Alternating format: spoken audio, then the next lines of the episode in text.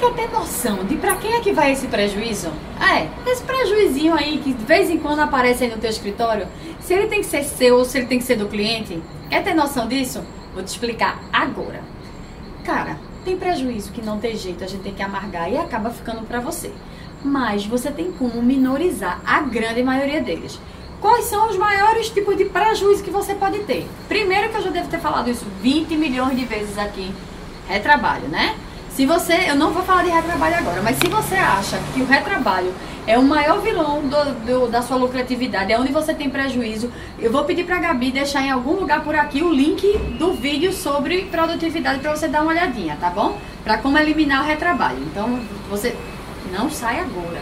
Eu sei que o link apareceu aqui, mas não sai agora. Termina de me assistir, depois tu vai lá, tá bom? Aí, já que tu tá aqui, dá logo like e vamos continuar a história. Mas aí tem alguns outros tipos de prejuízo que você tem com, que você tem no escritório e que você fica sem saber como tratar deles. Bora dizer.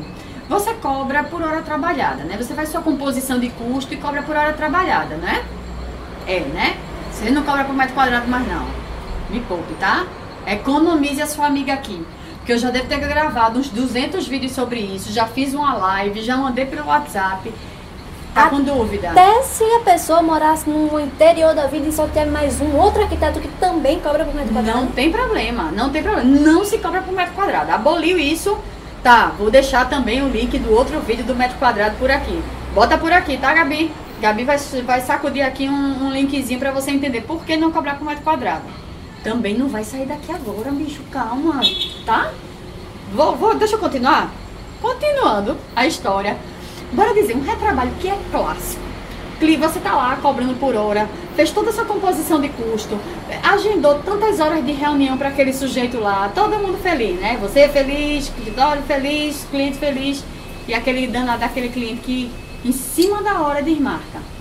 E se você trabalha em casa, em home office, e agenda lá essa reunião naqueles escritórios virtuais que você paga, né? Aí pagou, não cancelou com antecedência, sai do seu bolso do mesmo jeito. Para quem é que fica esse danado desse prejuízo?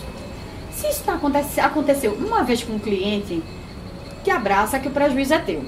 Infelizmente, eu, eu não tenho o que dizer para você. Às vezes, a gente tem que amargar alguns prejuízos dele desse tipo. E aí, o bom é que com o tempo você vai aprender a, a, a contabilizar isso dentro do teu orçamento. Você já vai ter meio que uma reserva de prejuízo lá dentro do teu orçamento. Você sabe que você vai gastar, sei lá, 20 horas de reunião com esse cliente e ao invés de cobrar as 20, você cobra lá suas 22 horas, já para ter uma margem de segurança para isso. Beleza? Tranquilo? Mas e se esse cliente é um danado daquele cliente que é ocupadíssimo, né? É aquele cliente que fica preso no trânsito, né? Toda vez que vem para cá. Aquele clientezinho que teve um imprevisto. Ah, o cara do imprevisto, né? O cara do imprevisto toda semana. É uma delícia nisso, né? Aí você vai, é você que vai assumir esse prejuízo? Aí, mas não. Aí tá na hora de sentar com essa criatura, com toda a fineza e educação que você tem. Eu nem sempre tenho muito não, mas eu sei que você tem e vai conversar com ele sobre isso. Você vai explicar para ele que realmente está ficando complicado para você não conseguir manter o cronograma das reuniões de vocês, que você não atende um único cliente, que você tem todo um custo de deslocamento, de sala, de tudo, e que isso já está computado dentro do valor do projeto. E mais, com esta frequência em que estão acontecendo as desmarcações, as remarcações, os não comparecimentos, você vai precisar fazer um aditivozinho nesse contrato. Um aditivozinho simples, não é nada demais. Você precisa recalcular, recalcular as horas de reunião de vocês. E é óbvio que ele não quer recalcular as horas. Ele vai ficar puto na hora? Depende de como você falar. Se você mostrar para ele que isso tudo tá gerando prejuízo para ele maior do que esse, qual é o prejuízo maior que esse? Quando ele não vem para a reunião, você deixa de aprovar uma parte de uma etapa do projeto, não é isso? Se você deixa de aprovar uma etapa do projeto, o que é que acontece com a obra dele? A obra dele atrasa. Se você não consegue aprovar um revestimento, uma especificação que você tem que fazer, o que é que acontece com a obra dele? Atrasa de novo. Se você não consegue, enfim, resolver com ele uma questão que apareceu na obra, uma, uma mudança que ele quer fazer e atrasa pela terceira vez o projeto, como é que ele quer seguir o cronograma? Como é que ele quer que, que os funcionários que estão trabalhando na obra não cobrem também adicional por estar lá parado. Mais tempo por estar lá parado. Claro que isso vai acontecer. Nem relógio trabalha de graça porque você vai trabalhar. Se você ficou lá esperando e cinco minutos antes da reunião ele liga e desmarca, aquela hora já foi trabalhada. E ela tem que ser computada de novo. Lógico, não é um cara faz isso uma vez que você vai me, me inventar uma coisa dessa. Mas se isso é recorrente, vai lá e resolve isso. Diplomaticamente, educadamente, sabe? Bem, tô nem aí. Passa para ele esse custo.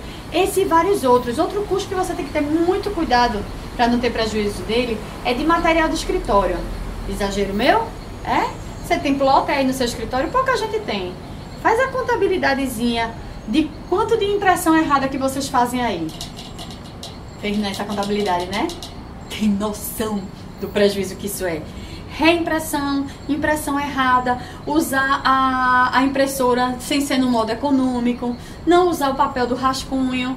Que besteira, né? Dani, pirangueira, mão de vaca. Sabe? Aqui, mão de vaca e pirangueira é tudo a mesma coisa. Aquele cara que é pão duro. Tá? Tu tá achando que é isso? Faz a contabilidade disso em um ano. Não faz na semana, não. Faz no mês, não. Faz em um ano ou dois para você perceber que dava para comprar outra impressora daquela e ficar assustado.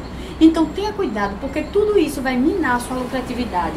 Tudo isso, vai, isso, tudo isso pode minar o teu negócio como um todo. Então aprende a ver de quem é quem é o dono desse custo extra, quem é o dono desse prejuízo.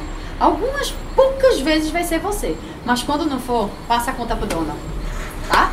Fecha a conta, passa a régua. Bem, então é isso. Se você gostou desse episódio de hoje, eu quero te convidar para compartilhar ele com outras pessoas. E se você quiser que a gente fale de algum assunto que a gente não tratou aqui ainda, manda um e-mail para a gente, contato@arquitetosdesucesso.com.br.